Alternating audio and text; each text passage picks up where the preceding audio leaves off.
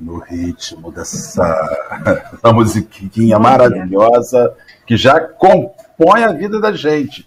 Meus amigos queridos, um dia bendito, um dia abençoado para todos nós que estamos aqui felizes da vida com mais um encontro para o café com o Evangelho. Agradecemos imensamente a Jesus oportunidade de estarmos aqui juntos e felizes estamos esperando o nosso companheiro Alexandre, que seria o intérprete de Libras para hoje, iniciaria hoje, mas não chegou. Depois nós vamos, vamos estar com um videozinho para a comunidade surda, comunicando a eles acerca do desse acontecido, algum motivo deve ter acontecido.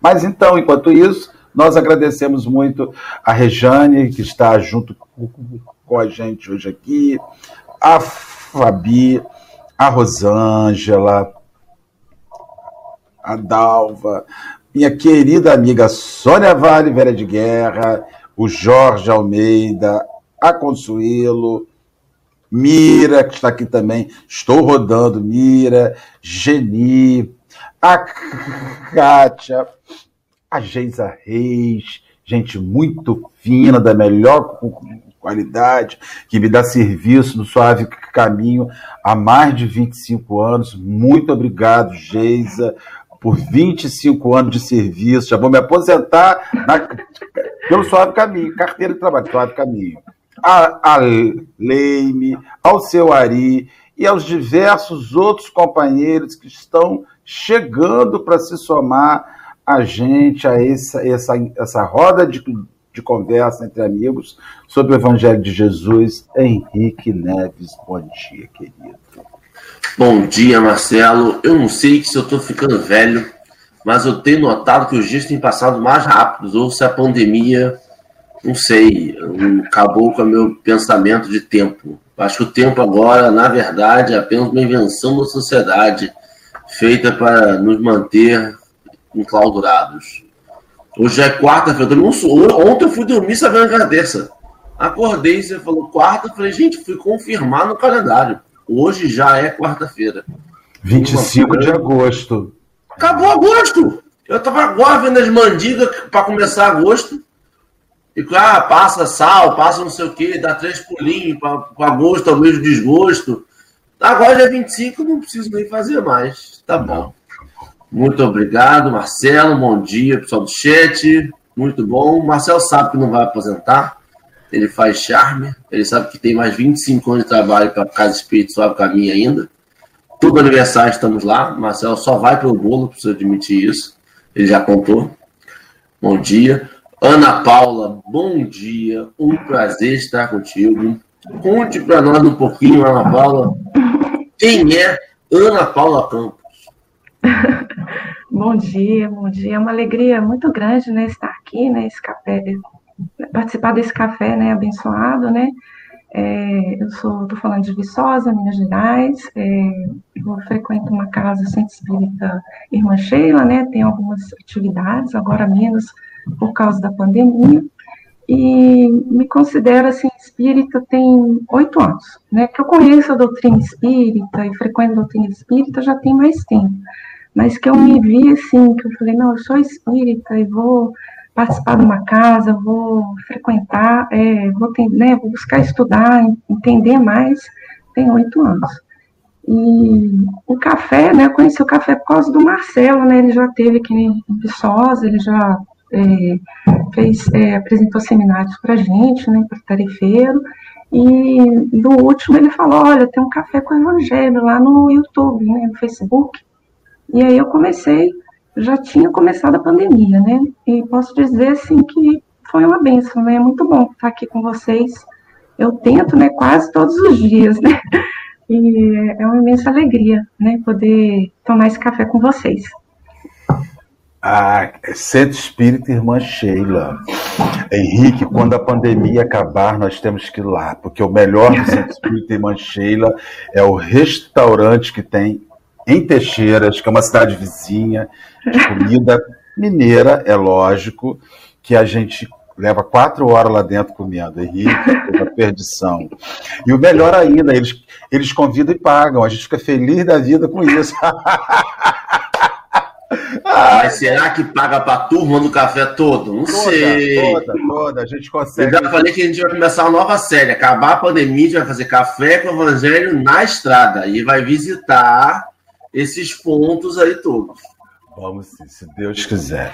É, a, gente vai, antes de, antes de nós de nós rodarmos, é, nós iniciarmos, fazer a prece, nós vamos rodar um videozinho explicando a, a, a comunidade surda sobre a ausência do intérprete, tá? Depois a uhum. gente, a gente, a gente volta aqui e, e retoma.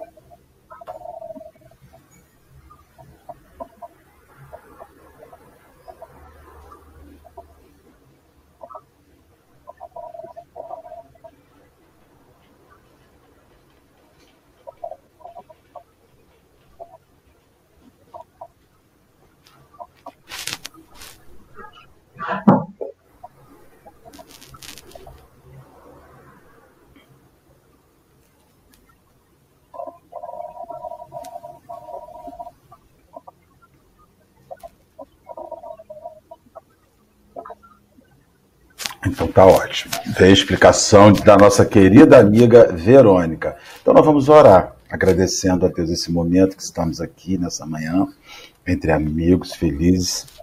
Jesus suscita sempre muita alegria, muita amizade, muita tranquilidade nesses momentos tão conturbados. Senhor, nós te rogamos, a falange bendita que, a, que auxilia, que ampara esse encontro, que nos abençoe, que nos envolva, para que a palavra que vamos usar neste momento, além de ser útil, seja um remédio para aqueles nossos companheiros que nos assistem. E antes de mais nada, Senhor, seja um medicamento para ser usado por nós que estamos aqui, o conduzindo, falando sobre ele.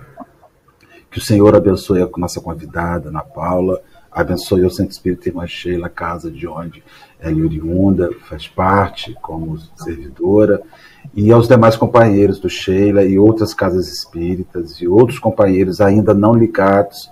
A gente sabe que o Café com o Evangelho chega a não espíritas que nos assistem, que também sejam eles envolvidos e abençoados e mais esta manhã.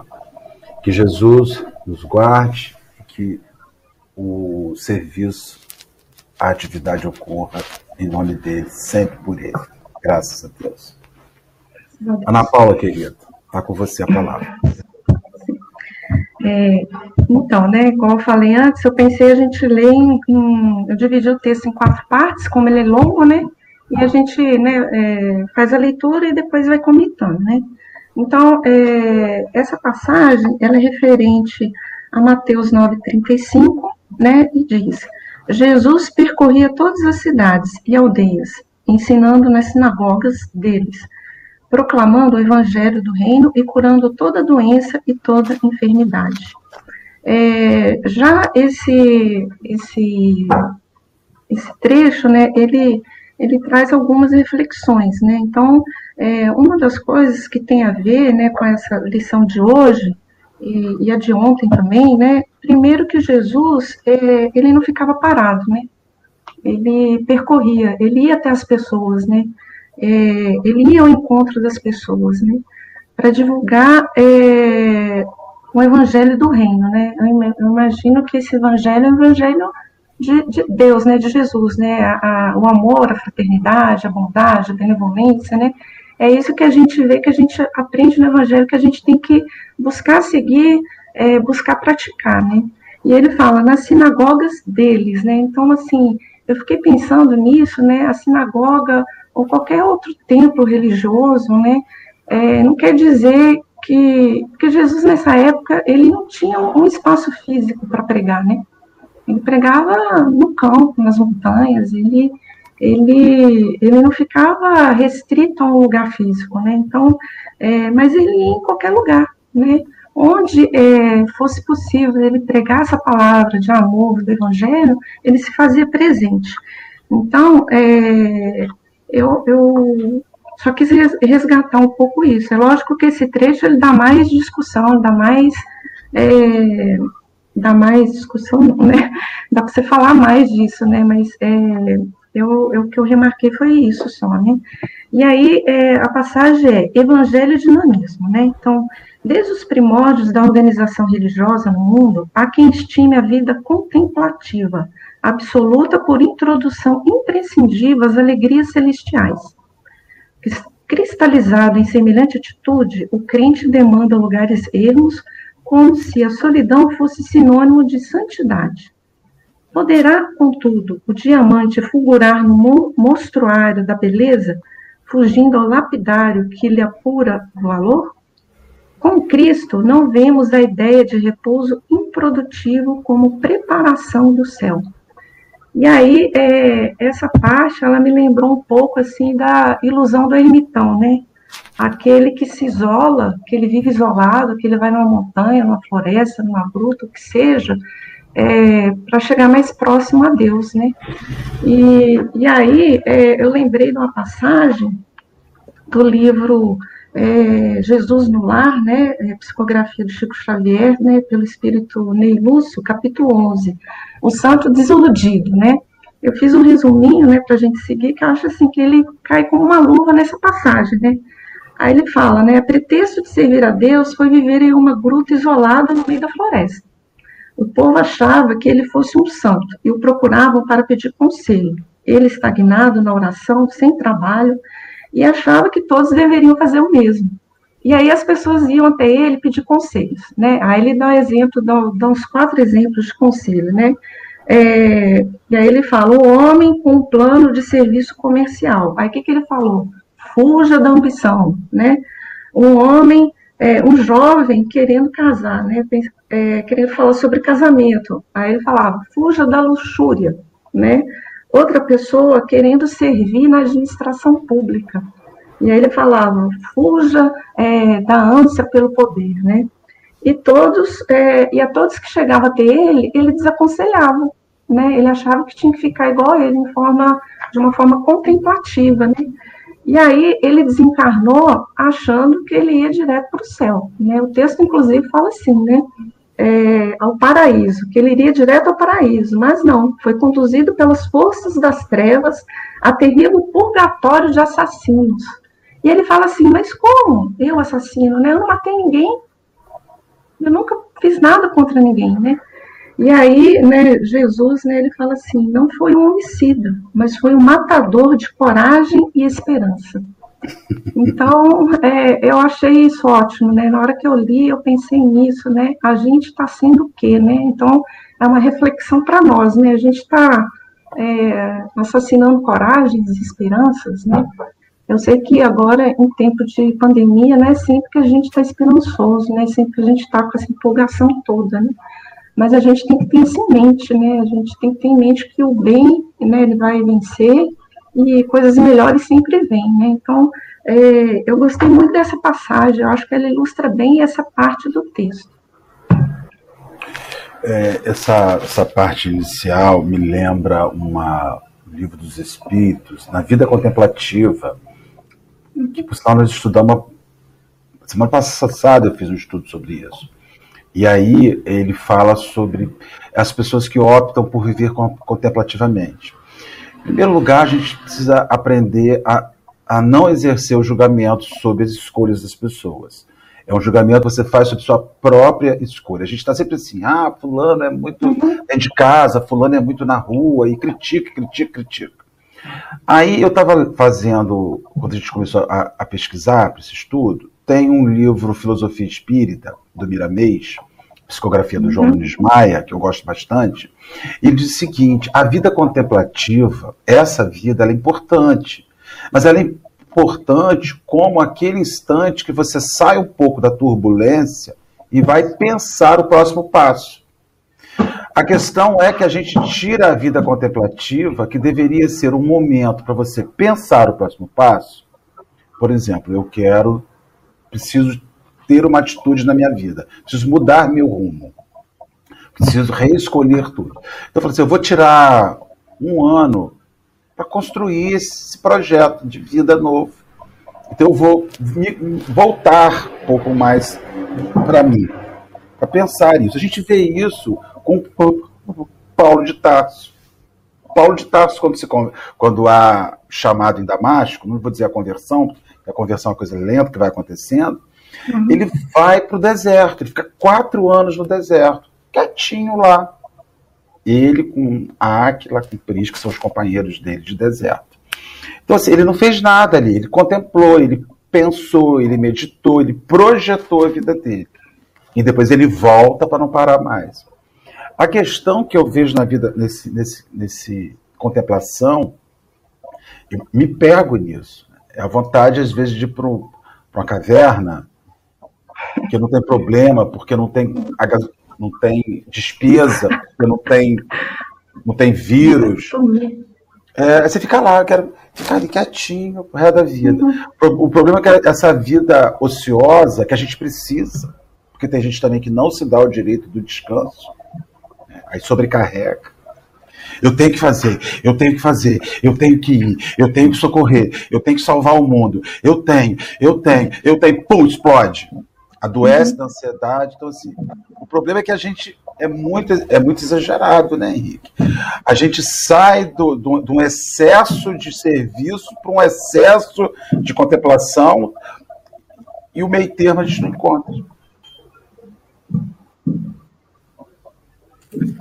Mas você sabe o que, que. Sabe o que a gente pensa? Eu pensei nisso agora. A gente é acostumado e acostuma muito fácil com as coisas. Então, quando a gente escuta que Jesus era andarilho, não parava em um lugar aí para ajudar as pessoas, a gente já pensa assim, então vou fazer a mesma coisa, porque eu ganho o ritmo de jogo. Aí eu estou sempre ajudando, não me dá preguiça de ajudar. E se eu entrar no ritmo da preguiça, eu vou na preguiça e vou arrumar desculpa para procrastinar, para não fazer, mas desculpas dignas. Desculpas de que ninguém vai duvidar de que realmente não tinha como ser feito. E a gente é bom nisso, pelo menos eu sou muito bom nisso. Em desculpa, sou, cara, treinado para matar. Cada desculpa maravilhosa, que chega a chorar. Mas, e aí a gente vai, e a gente percebe por que a gente faz isso. Porque quando a gente para de, de fazer, quando a gente dá esse tempo, é muito difícil voltar a andar. É, eu, pelo menos eu sinto uma dificuldade gigantesca do primeiro passo. Então eu diminuo o meu ritmo, mas eu não paro. Porque se eu parar, eu paro para ficar um tempo. E aí eu perco um tempinho a mais, que é quando eu vou dar. Igual, igual dieta, igual ir à academia. Se não for todo dia, se for segunda, quarta, sexta, numa sexta vai faltar, numa segunda tá chovendo, numa quarta fiquei preso no trabalho, e aí você acaba não indo. E aí eu penso que a gente às vezes tem que colocar como ritmo mesmo, porque senão fica doloroso parar, voltar. E aí se fica doloroso voltar, ninguém faz algo doloroso sempre. Aí eu faço uma vez, paro, dói para voltar. Aí eu vou na dor. Aí eu vou na dor. Na quinta vez, eu já não vou mais. Porque já ficou doloroso para mim partir. Ficou doloroso esse movimento de ação, esse movimento do bem. Eu acho que a gente tem que diminuir o ritmo, achar esse, como você mesmo falou, Marcelo, esse bom senso, essa, essa, esse meio termo, né? Diminuir o ritmo, mas não parar. Parar é, é mais doloroso depois. E eu, pelo menos, sinto muita dificuldade em voltar. Então, aqui na escala do, do, café mesmo, a gente diminui a escala, vem num sábado, vem num domingo, vem na sexta, mas não deixa de vir, porque se deixar de vir, a gente vai perdendo o jogo, e é tão gostoso estar aqui, né? Com certeza. É, então, ele, ele acaba falando isso, né? Toda questão um pouco de equilíbrio, né? Que a gente precisa desse momento de refazimento isso, assim, a, a, gente tem que ter, né? Eu acho que não é, é, Agora, esse caso que eu dei o exemplo, ele é extremo, né? A pessoa, ela fica isolada até o desencarne, né? Achando que ela vai encontrar Deus diretamente, né? não é bem assim, né? A gente tem que ter esse momento nosso. Inclusive, acho que a lição vai falar isso mais na frente, né? É, Mas, Ana Paula, só, só corroborando um pouquinho, é interessante porque quando a gente fala de equilíbrio, a gente não fala de um equilíbrio único e para todo mundo é esse equilíbrio. Ah, o equilíbrio sim. é de manhã, de tarde descansará, de não, é, não, não, é. Não. O equilíbrio é uhum. individual.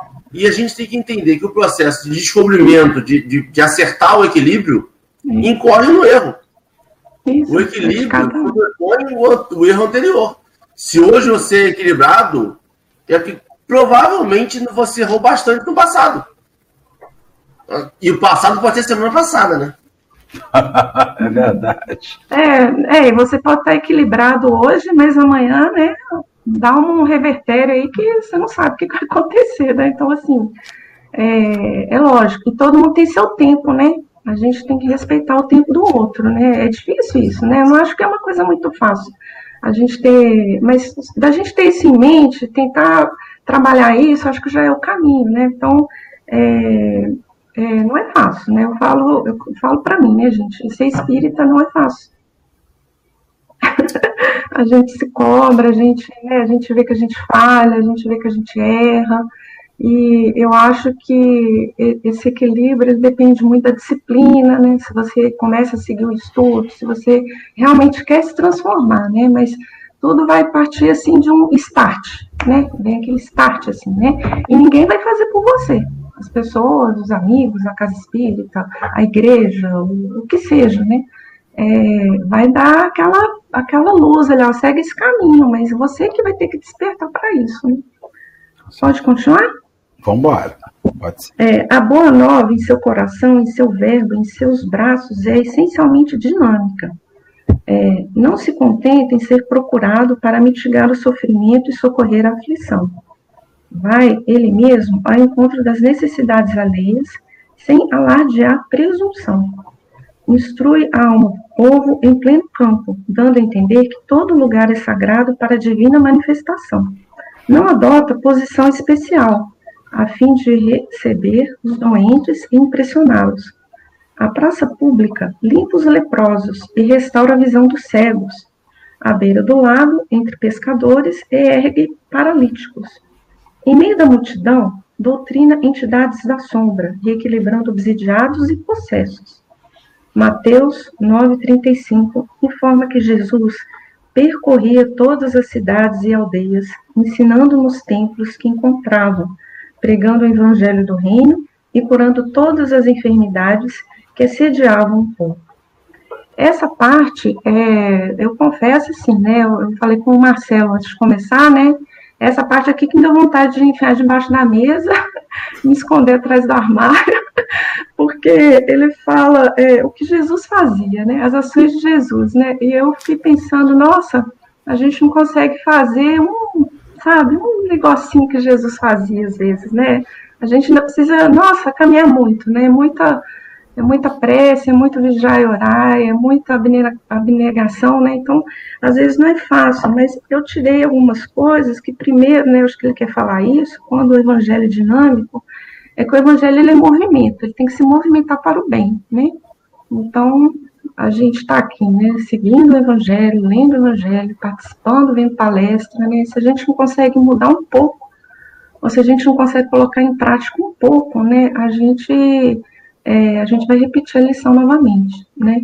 Isso é, é difícil, né? A gente também, eu, eu, eu, sempre falo isso quando eu participo de algum grupo de estudo, que a gente tem que ter cuidado também, porque às vezes a pessoa ela chega, às vezes na casa espírita, onde quer que seja, aí a pessoa já fala, amar o próximo como si mesmo, como se você já fosse, você tem que fazer isso, senão você vai, senão você não vai para o céu, ou alguma coisa assim. Estou falando que alguém fala assim, mas a pessoa fica meio receosa, nossa, eu vou ter que fazer isso, eu vou ter que perdoar 70 vezes 7. Calma, é aos poucos, né? É, é, devagar, cada dia é um passo, né? Então, tem dia que eu vou conseguir, tem dia que eu não vou conseguir. Isso não é desculpa para errar indefinidamente, mas é, você tem que ter isso em mente. Eu vou, eu vou melhorar, eu vou tentar por onde.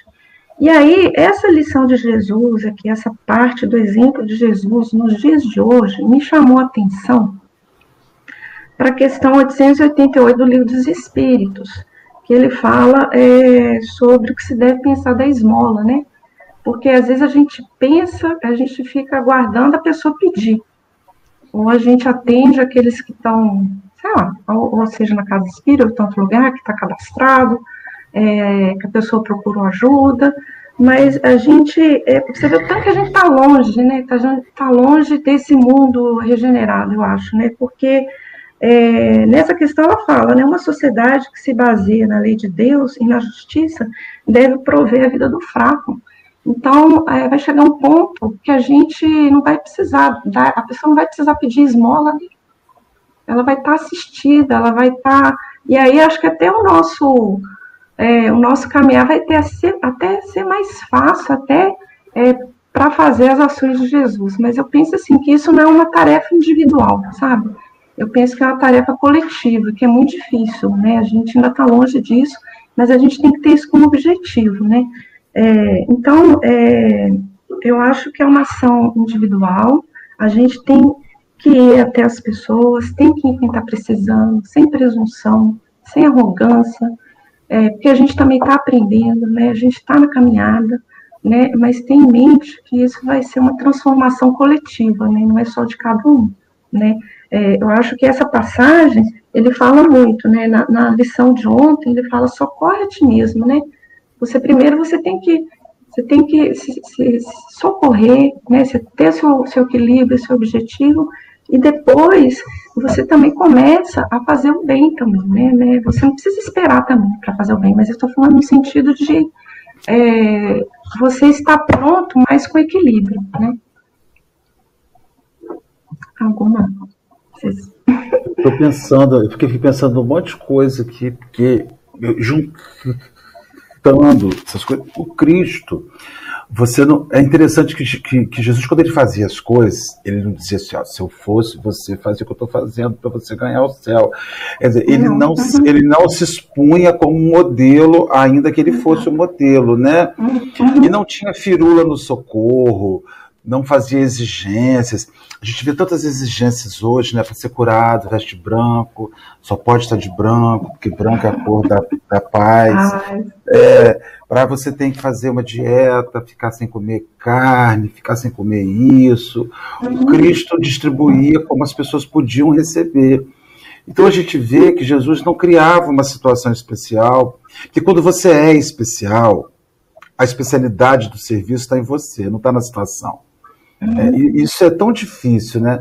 O ser humano que cria toda uma estrutura especial ao seu entorno para socorrer, está engatilhando, é como se fosse um gatilho que eu preciso dar para que o milagre aconteça. Checklist. Você está de branco? Tá. Comeu carne? Não, não comi carne. Ingeriu álcool? Não ingeri álcool. Fumou? Também não fumou. Então você está pronto para ser curado. É mais ou menos uhum. assim, né? Vamos ver uhum. se você seguiu todos os preceitos para ser curado. Aí você apanha. Oi? Fala e aí só tem um negócio em que aí quando não é curado. É por causa disso. Não é merecedor da cura. Merecedor da cura. Aí então, adiciona a culpa é. ao doente. Que... Ou não, e se você não for merecedor, é, Pode até ser, mas não é por causa daquilo. É por causa de coisas morais, é por causa de coisas da alma, é porque não é a sua hora, é porque o sofrimento faz parte do seu processo encarnatório. Né? Então, assim, você vai e constrói todo aquele processo para que a cura se estabeleça. E como Cristo, ele fazia os processos de socorro de susto, porque era de susto. Tipo assim, de susto assim, era inesperado. Ele estava andando na praça, no susto aparecia um, um, um leproso. Senhor, tá, meu filho, tá aqui. Ele estava sentado numa casa ceando, de susto, descia um paralítico no meio da sala. Não tinha, porque o programa do bem e, e do amor e da atividade não implica horário predeterminado. Né? A gente tem um horário predeterminado numa instituição por conta de, da, do, do, do contexto social. São muitas pessoas de vários lugares que se deslocam e que voltam e que tem que se organizar para esse deslocamento, para as suas famílias. Mas o Cristo, quando ele trabalhava, como ele trabalhava na rua, não tinha dia não tinha hora e muito menos lugar. É essa atividade que te envergonha, Ana Paula, e que nos envergonha, né? Porque era um cara que estava na via pública e fazendo o que nós não conseguimos fazer com todo o preparo da casa espírita. Você não Exatamente. chega lá. E uhum. isso, isso, isso mostra o movimento que ele praticava o tempo inteiro. Exatamente. É, e aí eu, eu fiquei imaginando assim, né? Na verdade, ele, a gente tem que estar disponível, a gente tem que estar pronto, mas nem sempre a gente está, hoje em dia, né? A gente está falando dos anos é, 2000, né, gente? Então, assim, é, a gente não vai sair para a praça, né, com, com o Evangelho segundo o Espiritismo, né, embaixo do braço e começar a gritar o Evangelho, né? Então, assim, ou, ou reunir uma pessoa na praça para pregar, né? Assim, eu sinceramente, não tenho nem condições de fazer isso, mas é, no sentido de que você tem que estar tá pronto, né? Agora, eu acho que você tem que fazer um pouco mais, né? Não é só esperar o pedido de socorro. E isso é difícil. Eu acho que isso é difícil na situação que a gente vive hoje, né? Eu acho que isso é difícil.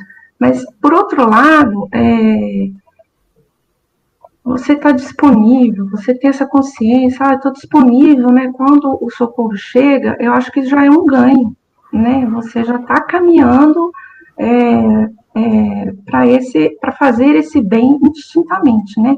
É, e aí, é, eu acho que é, é, outra coisa que ele fala desse evangelho, dinamismo, né? Que a gente vai evoluir, evoluir em interação com os outros. A gente não vai evoluir sozinho, não adianta né? Infelizmente.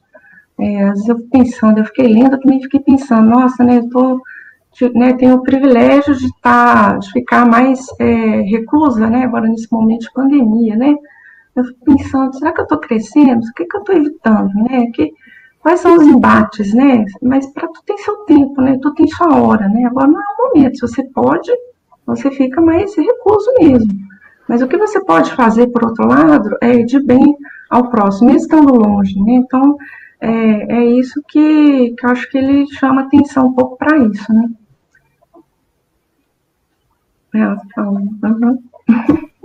sempre está ouvidos, né, Nadeja, né? Você sempre está disposto a escutar, né? A ouvir, a dar é, essa palavra de conforto, de auxílio, né? O que seja, né? Fica alerta, né, gente? O, o, o, servidor fica alerta. Também a gente não vai chegar. Eu, é, esse negócio de ser dinâmico não quer dizer assim, oi, Ana Paula, tudo, tudo bem? Ó, tem uma cura para você aqui que eu vim te oferecer. Você quer? Não é isso. Mas fique alerta. Né? Fique alerta. A gente, a gente não fica. E não só a gente não fica alerta, mas a gente também não gosta de ser perturbado. Né? É, você quer ver uma coisa? Simples Simples. Você está andando pelo centro da cidade, indo para o seu trabalho, por exemplo, indo fazer alguma coisa. Uma pessoa te chama e fala assim: Marcelo, Marcelo, ah, minha filha, estou com pressa, não posso parar agora, tenho compromisso. Bum! Às vezes o seu compromisso naquele momento é aquela pessoa. Mas você sequer para para ouvir esse compromisso. E isso a gente faz porque a gente é muito ativo, muito dinâmico. A questão não é que as pessoas sejam preguiçosas, é que as pessoas escolhem aonde elas vão dinamizar. Tem pessoas que, para ganhar dinheiro, são máquinas. Não tem dia, não tem hora, não tem sábado, nem tem domingo. Tem máquinas, são dinâmicas. Tem pessoas que, para fazer sexo ocasional, para fazer. são máquinas. Os aplicativos de encontros sexuais estão ativos, não nega. É de, eu não nego. E tem pessoas que, para fazer uma viagem, são máquinas, são dinâmicas. Tem pessoas, só que a questão é a dinâmica do, do bem. Daquela dinâmica em que você vai se manter ativo, consciente, ligado, disponível com a mesma intensidade. Já pensou se a mesma intensidade que as pessoas têm para ganhar dinheiro elas tivessem para amar o próximo?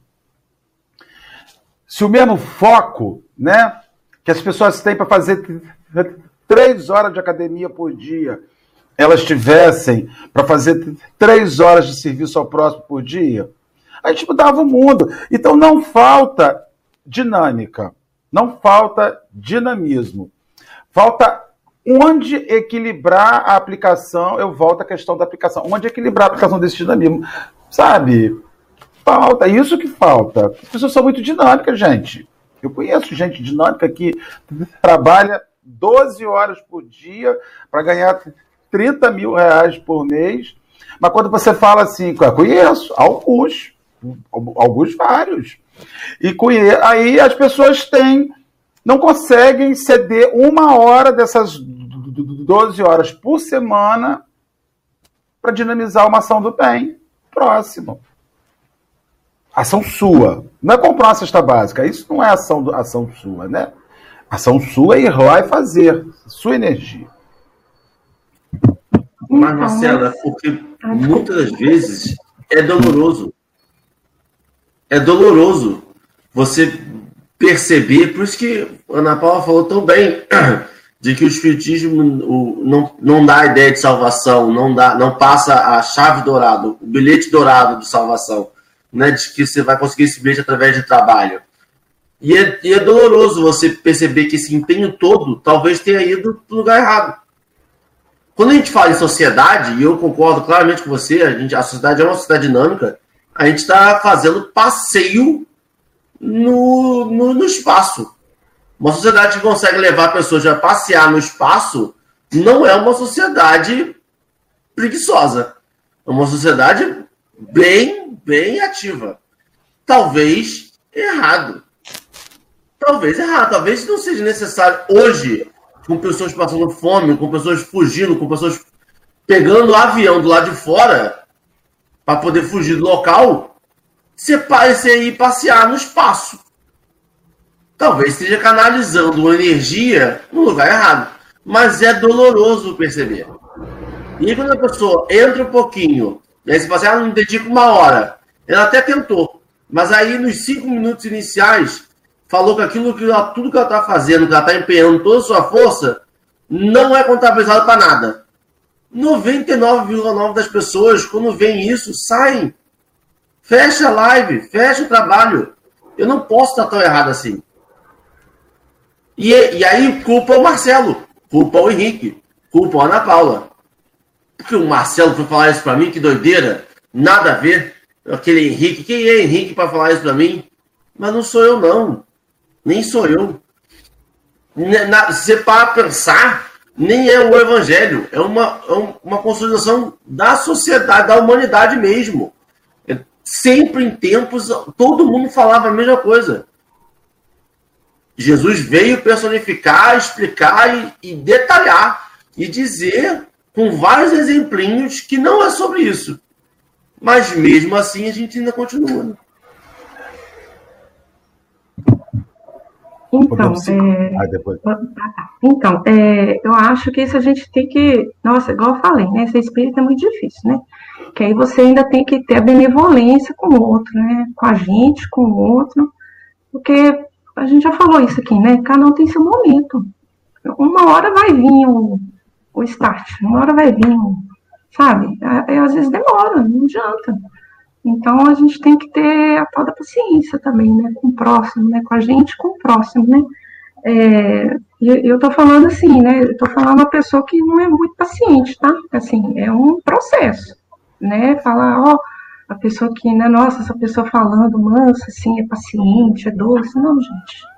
Não é sempre assim, não, tá? Quase sempre são os piores, olha. É, é, não é quase, né, não é assim, não. Então, assim, é uma luta constante para a gente. É, é, para a gente é, transpor essas barreiras, né, e melhorar. Então, é, a terceira parte, e aí acho que é que o Marcelo falou já no início, é essa parte da busca do equilíbrio, né? Ele dá o exemplo de Jesus, né? Em ocasião alguma, o encontramos fora de ação. Quando se dirige ao monte ou ao deserto a fim de orar, não é a fuga que pretende, e sim a renovação das energias para poder, poder consagrar-se mais intensamente à atividade. Certamente, para exaltar os méritos do reino de Deus, não se revela pregoeiro barato da rua, mas afirma-se invariavelmente pronto a servir. Atencioso, presta assistência à sogra de Pedro e visita afetuosamente a casa de Levi, o publicano, que lhe oferece um banquete. Não impõe condições para o desempenho da missão de bondade que o retém ao lado das criaturas. Não usa roupagens especiais para entender-se com Maria de Magdala, nem se enclausura em preconceitos de religião ou de raça para deixar de atender aos doentes infelizes. Ou seja, é, e isso que eu, eu achei interessante, né, que esse momento de refazimento, de reequilíbrio, ele não é só, eu, eu vejo nos dias de hoje, né, assim, minha visão, né, não é só de, é de oração, não, né, é você até pensar nos outros, né, pensar como que você vai se melhorar. Então, assim, primeiro aqui, que eu estou vendo aqui, é, tá claro, né, Jesus não tinha preconceito, nenhum. Ele, ele tratava todos indistintamente, não importava o lugar né? É, não tinha preconceito de religião, ele ia na casa do coletor de impostos, que era o, o, o publicano, né? É, ele também não se vestia, não se, né, não se vangloriava, ou se mostrava mais, é, sei lá, a sua vaidade, enfim, ele, ele ia a todos os lugares, né, é isso que está dizendo, né, é, e aí, é, quando você se isola, né, para buscar esse equilíbrio, né, é, eu, eu, vejo um pouco isso, né, é você se carregar as energias, você se equilibrar para você poder servir, né, e servir melhor, né, e fazer o seu melhor também, né. Então, nem sempre isso, é, as pessoas, elas esquecem um pouco, né, de, de fazer essa pausa, às vezes, né, de de ter esse momento seu, né, de ter esse momento de leitura, de ter esse momento de equilíbrio. É, a gente vê agora, na época da pandemia, né, tem muitos cursos de meditação, a pessoa tentar, né, ela, ela acalmar esse eu interior, né, que às vezes está angustiado, que às vezes está sofrido, né. Não é uma tarefa fácil, mas eu acho que é, é, é o caminho, né. Então, é isso que a gente falou, mesmo sendo dinâmico, com dinamismo, você é, trabalhando para o bem, você fazendo, você precisa do seu momento de reflexão, de refazimento. Né? Eu acho que isso que, que, que é a, a, a palavra. Né? Senão você fica dois cegos atravessando a rua. Senão você tem muita vontade, mas você é dois cegos atravessando a rua. Você não sabe para onde você está indo. Vai levar ele para onde? Então, é, é realmente é, é, isso. Esse momento é importante de, de, se, de se reconectar porque às vezes a gente está na ânsia tanto de ajudar que a gente percebe nossa energia baixando, mas a gente fala, o trabalho não escolhe hora, vamos, vamos. E aí, em vez de ajudar, estou sendo ajudado já. Tem um momento que eu passo a ser ajudado, que eu estou lá para ver se eu ganho força para continuar andando. E não estou mais dando minha força vital. Então é importante esse momento de parar. A pandemia, ela fez a gente ver uma coisa muito interessante, né? que a gente quase não via que é médico precisando de ajuda. Em determinada hora, os profissionais de saúde começaram a adoecer e sair do campo de combate para serem socorridos. E isso que nos assustou muito, mas demonstrou a vulnerabilidade daqueles que servem. Acontece que Jesus era, abre aspas, invulnerável, porque ele já tinha chegado ao seu plano máximo de situação de alma, mas nós não somos invulneráveis. Então, a gente é corre o risco de, no meio do socorro que você fa faz a alguém, aquilo virar a sua necessidade de socorro. Isso é um ciclo, inclusive um ciclo que exercita humildade. Olha, também é o seguinte: não é porque eu corro risco que eu não vou fazer. Também tem esse detalhe. Então, você, quando você vê um médico em plena pandemia, um profissional da área de saúde, um enfermeiro, um técnico, uma pessoa que faz higienização hospitalar e que está ali dentro, ele está cumprindo o seu trabalho, não pode estar com medo, mas segue no ofício e ciente que pode adoecer e que a qualquer hora ele sairá da função de, de auxiliador, de aquele que ajuda para ser ajudado. E isso não é feio. Eu acho que a gente tem muito, muito medo de servir, porque a gente tem muito medo de precisar caso o nosso serviço decaia. Isso é orgulho, né? Então, assim, eu vou lá, eu vou fazer e se der errado, e se eu precisar de ajuda? Então, é o ciclo, é um processo de, de, de sociedade, como a Ana Paula falou lá no começo, que todo é um ciclo social, esse ciclo de dinamismo, de auxílio. O evangelho ele é dinâmico porque ele está pedindo que uns ajudem os outros e que a gente aceite isso. Que hoje eu estou no sol, amanhã eu estou na chuva, hoje eu estou bem, amanhã eu não estou. E isso faz parte. Faz parte, não é vergonha. Né? Não é vergonha isso. E a gente vê é, quando Jesus está subindo o, o monte para a crucificação, quando a cruz cai, ele não aguenta o peso da cruz, um homem é chamado para ajudar a carregá-lo e carrega um pedaço até que ele se refizesse. Ou seja, na hora do seu sofrimento angustiante, apareceu alguém para ajudar. Foi chamado alguém para ajudar. Né? E, e, e leva. E, então, assim, até o Cristo, na sua hora final, apareceu alguém ali. E ele aceitou. O grande Salvador, não, me ajuda, estou cansado. E levou ele até o final. Cristo era o Cristo, o cara. Vamos indo, Ana Paula. Sim. É... Seja onde for, sem subestimar os valores do céu, ajuda, esclarece, ampara e salva. Com o Evangelho, instituiu-se entre os homens o culto da verdadeira fraternidade. O poder divino não permanece encerrado na simbologia dos templos de pedra. Liberta-se, volta-se para a esfera pública, marcha ao encontro da necessidade e da ignorância, da dor e da miséria. Abraça os desventurados e levanta os caídos. Não mais a tirania, tirania de Baal, nem o favoritismo de Júpiter, mas Deus, o Pai, que através de Jesus Cristo inicia na terra o serviço da fé renovadora e dinâmica, que, sendo êxtase e confiança, é também compreensão e caridade para a ascensão do espírito humano à luz universal. Essa parte eu fui pesquisar porque eu nunca tinha ouvido falar nesse Baal, né? Esse Baal ele é um deus masculino dos fenícios e cartagineses, né? É, ele exigia sacrifícios, por isso que ele é tido aí como tirano, né? Deus da tempestade, do mar, da guerra e da fertilidade, né? Então você não pode ser tirano, né? Nem, nem também ter esse favoritismo de Júpiter, eu não entendi muito bem isso, mas eu achei que é porque Júpiter é considerado na mitologia deus dos deuses, né?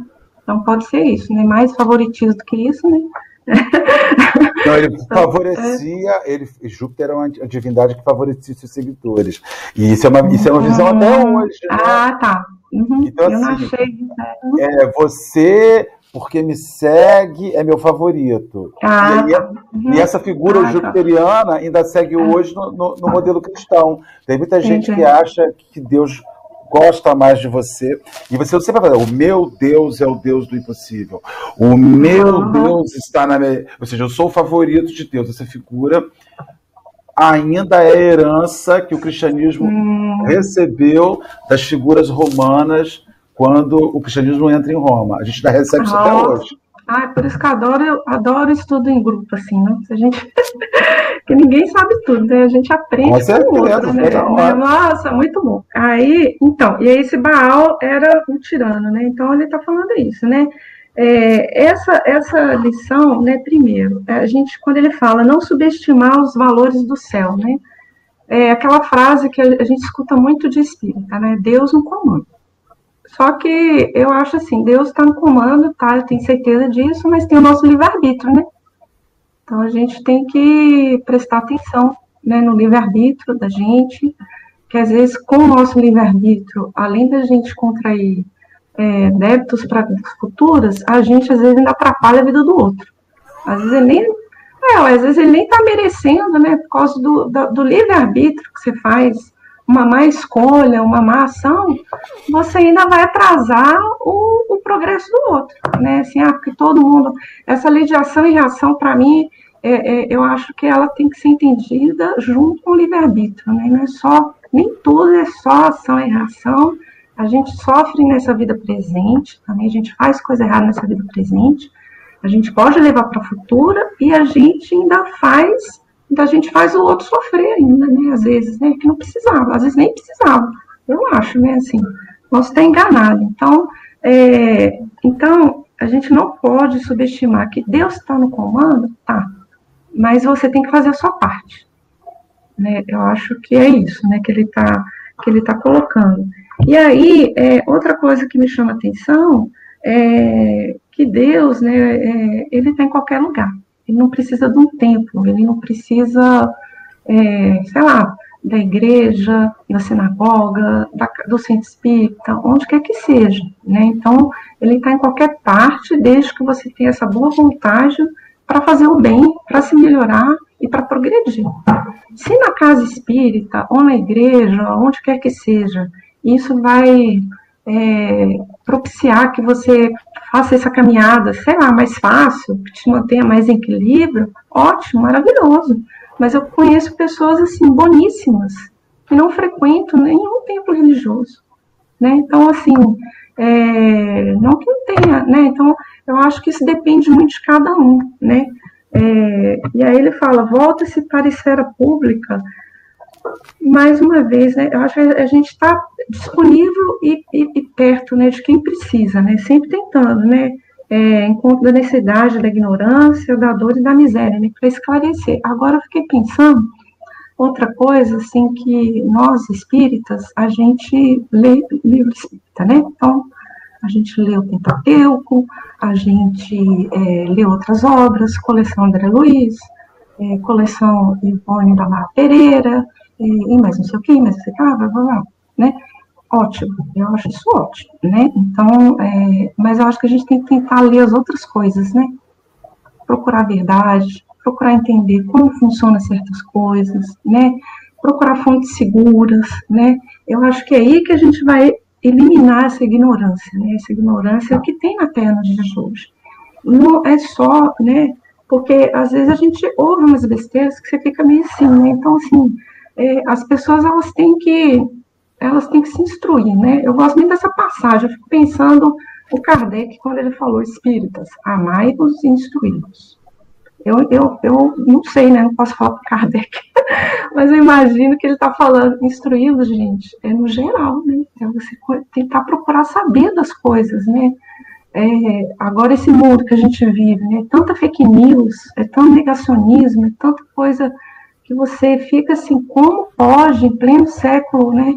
é, anos 2000, isso acontecer, né, isso é falta de, de, de, instrução mesmo, né, da pessoa procurar saber e procurar as coisas, né, e a internet, do mesmo jeito que ela facilita, né, ela também pode atrapalhar, mas é uma ferramenta importantíssima, né, para você esclarecer, para você é, é, procurar. Então, é, eu gosto de um negócio que o Marcelo fala também, do WhatsApp, né, Deus inventou ah. não sei o quê, como é que é?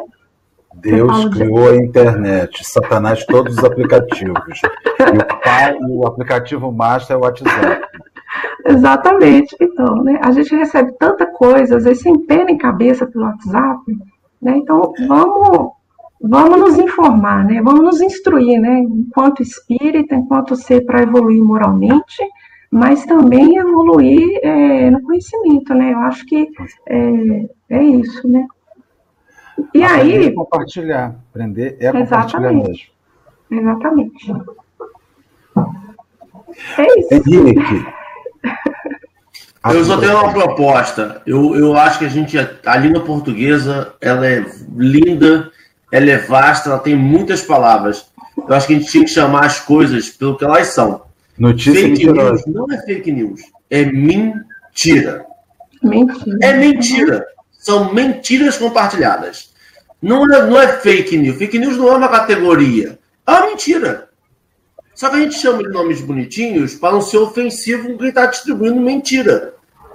Desinformação. São, são nomes. A, a língua portuguesa tem palavras, tem sinônimo para tudo. Eu não preciso usar fake news. Fake news é uma coisa que é feita para dizer assim: não, ele não é uma pessoa mentirosa. Ele não passa 24 horas mentindo e causando desinformação, não ele distribui fake news. Fica até mais bonitinho, né? Parece até que ele está fazendo algo internacional. Não. Não, ele está causando desinformação. E é interessante o que a Paula falou, porque tudo é utilizado o tempo em que é falado. Quando os profetas anteriores vinham, ele não, não falava que quando vocês tiverem a internet, vocês vão ver. Não, é usado no tempo real, o tempo aqui. Como é que a sociedade está vivendo aqui? Jesus, como, quando veio, ele sabia exatamente como a sociedade estava vivendo ali. O que, que era salvar uma hemorroída, o que era salvar uma adulta, o que era salvar, o que, que era salvar aquelas pessoas. Ele não se preocupava ainda com acabar com a escravidão. Ele não se, ele, ele se preocupava com o que simbolizava aquela época, aquele momento. Porque é o que importa, é a nossa época, é o nosso momento. Eu não posso me preocupar hoje com a escravidão, que a gente, se a gente for para Marte, a gente vai querer escravizar os marcianos que vivem lá. Não! Eu tenho que me preocupar com a época de hoje. O que, que acontece hoje ao meu redor? E para eu me preocupar com isso, e para eu melhorar a sociedade de hoje, eu preciso entender como ela sobrevive, como ela foi formada, quais são os pensamentos que estão norteando ela. Para isso eu poder auxiliar. Se não, eu vou nas fake news da vida, nessas notícias falsas. Por quê? Porque eu tenho uma base bem mirradinha, bem baixinha. Qualquer coisa que plantar ali dá. Porque meu solo não é fértil. Meu solo é fraco. Eu... Suas considerações finais, Henrique. Muito obrigado, Ana Paula, Marcelo, pessoal do chat. Desculpa. Onde... eu, vou, é, eu vou fazer minhas considerações finais, vou passar para Ana Paula. Olha, gente, a gente está numa ilusão hoje que nós estamos dentro, dentro da, da, casa da gente, não atrapalhando o mundo, mas estamos usando a internet como elemento de atrapalhamento, porque esse mundo moderno não precisa que a gente mais vá à rua para falar bobagem. A gente está falando por um celular.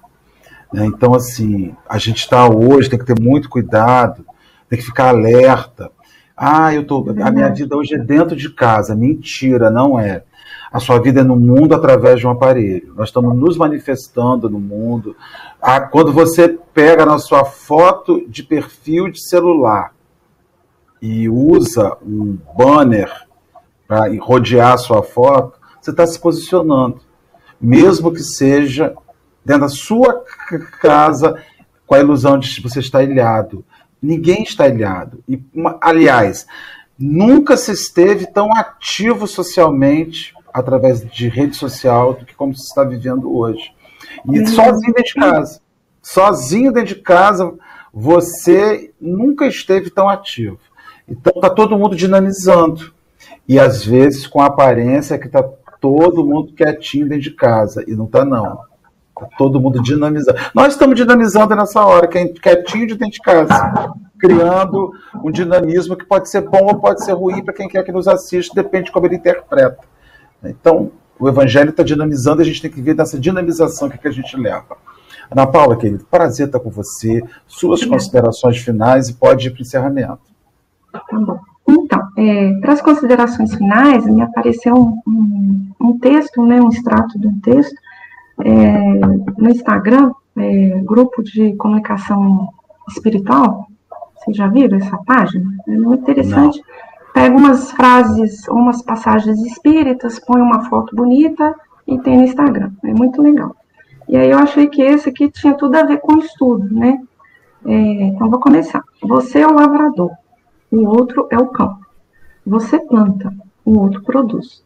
Você é o celeiro, o outro é o cliente. Você fornece, o outro adquire. Você é o ator, o outro é o público. Você representa, o outro observa. Você é a palavra, o outro é um microfone. Você fala, o outro transmite. Você é o artista, o outro é um instrumento. Você toca, o outro responde. Você é a paisagem, o outro é a objetivo. Você surge, o outro fotografa. Você é o acontecimento, o outro é a notícia. Você age, o outro conta. Auxilie quanto puder. Faça o bem sem olhar a quem. Você é o desejo de seguir para Deus, mas entre Deus e você, o próximo é a ponte. O Criador atende as criaturas, através das criaturas. É por isso que a oração é você, mas o seu merecimento está nos outros. Eu acho André Luiz. É isso que eu acho que tem a ver com o nosso estudo de hoje, né? Então, e lembrando é, o, o, título de um livro do sociólogo, ele fala Sociedade dos Indivíduos, né? Norberto Elias, e eu gosto muito dessa frase, porque nós somos seres individuais, mas nós formamos a sociedade. Né? Então, sem o outro, a gente não vai para lugar nenhum. É isso. É, Mestre Jesus, amigos espirituais, Deus nosso Pai, agradecemos a oportunidade de estarmos aqui. Bendito esse café que nos acolhe, que nos traz alegria é, de entender, de estudar o seu Evangelho, os seus ensinamentos. Abençoe todos, que tenham uma semana abençoada, a todos que estão é, nos assistindo, a todos que não puderam nos assistir, as pessoas que estão em sofrimento, quem está nos hospitais, os trabalhadores da área de saúde. Abençoe a todos, Senhor, ser com cada um, hoje, agora e sempre. Que assim seja. Graças a Deus. Graças a Deus. Meus amigos, foi ótimo esse momento juntos aqui com Ana Paula, com meu amado irmão Henrique, que verei mais tarde. Estaremos juntos mais tarde no outro grupo de estudo, se Deus quiser. Meus irmãos do Café com o Evangelho, amanhã tem mais café, se Deus quiser. Beijo para todo mundo. Um Obrigada, dia gente. abençoado, gente. Foi ótimo. Obrigada.